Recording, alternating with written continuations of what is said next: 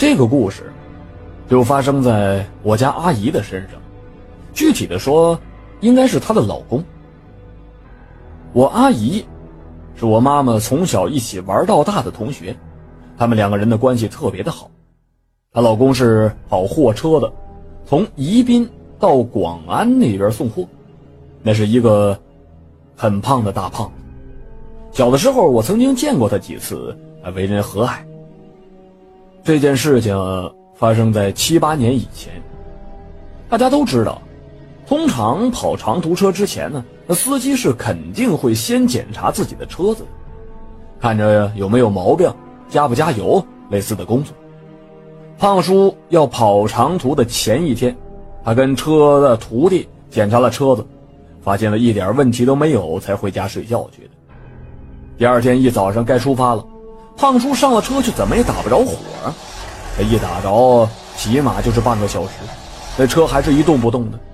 我那阿姨本来是在睡觉呢，他们跑车的都是走得很早，结果半天了还听着楼下胖叔发动汽车的声音，特意的就爬起来看。这起来以后，他这右眼皮就一直的跳个不停。当地的人都非常迷信的，那眼皮跳呢，通常没有什么好事儿。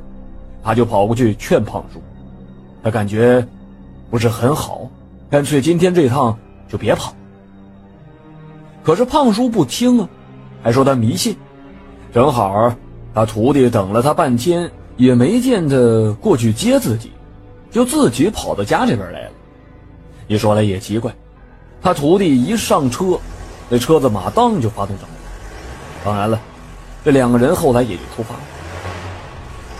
车子出发的路上，要经过我们这边的一个坟山，在经过那个坟山的时候呢，有一条狗就在他的车前面来回的跑，当时按喇叭，他也是不让路，就从那路的这边跑到路的那边，然后来回的穿梭。跑车的其实都还是比较信这些个的，他徒弟就跟他说，要不今天就别跑了，一趟生意也不见得怎么地。那胖叔却火气上来了，说他不信这个邪。直接就换到了驾驶座上，一脚油门，把那狗给压死了。开车过去。后来经过了几个小时的车程，车子顺利的到达了广安。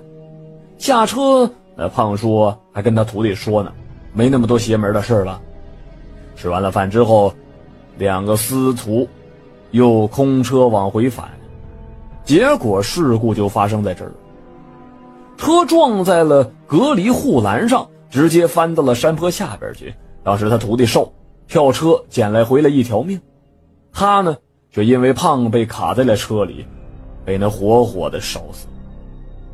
后来他的亲属去了，交警去了，法医也去了，到现场捡尸体的时候，用沥青处理尸体，裹了好多的层，最后一个大胖子被裹到了最后，跟他压死的那条狗一模一样。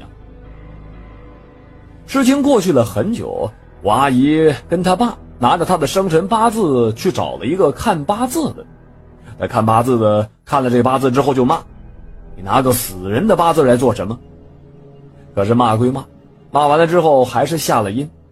下阴的时候是胖叔那死去的老妈上来的。他老妈上来之后就开始哭喊着：“这就是他的命啊！